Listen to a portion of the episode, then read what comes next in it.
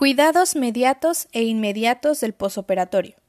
La atención al paciente en la etapa posquirúrgica se lleva a efecto una vez que ha sido concluida su intervención quirúrgica para ser trasladado de la sala de operaciones a la sala de recuperación posanestésica. El inicio de esta etapa se considera al ser ingresado a la sala de recuperación posanestésica o unidad de cuidados posanestésicos. En la etapa posquirúrgica, la atención de la enfermera se centra en torno a la valoración integral del paciente y su vigilancia continua, con el propósito de brindar una asistencia de alta calidad profesional, iniciando por la identificación de complicaciones potenciales y su tratamiento oportuno, incluyendo la atención a sus familiares, sin olvidar otorgar la atención al paciente con capacidad, seguridad y calidez.